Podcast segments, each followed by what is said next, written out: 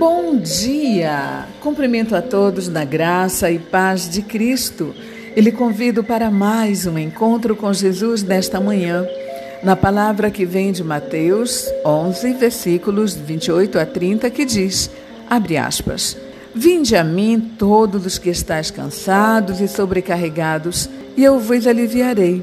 Tomai sobre vós o meu jugo e aprendei de mim, porque sou manso e humilde de coração e achareis descanso para a vossa alma, porque o meu jugo é suave e o meu fardo é leve. Poderíamos chamar isto de ironia do discipulado. Seguir a Cristo significa que deixamos tudo para segui-lo. Seguir a Cristo significa que recebemos bênçãos incontáveis nesta vida e a vida eterna com Deus. Então, é difícil? Sim, às vezes, mas sabemos que a vida é dura.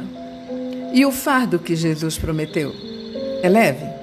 Sim, porque sabemos que não vivemos nossas vidas em vão, que estamos vivendo esta vida como Deus quer e que quando a vida aqui termina, não termina na verdade.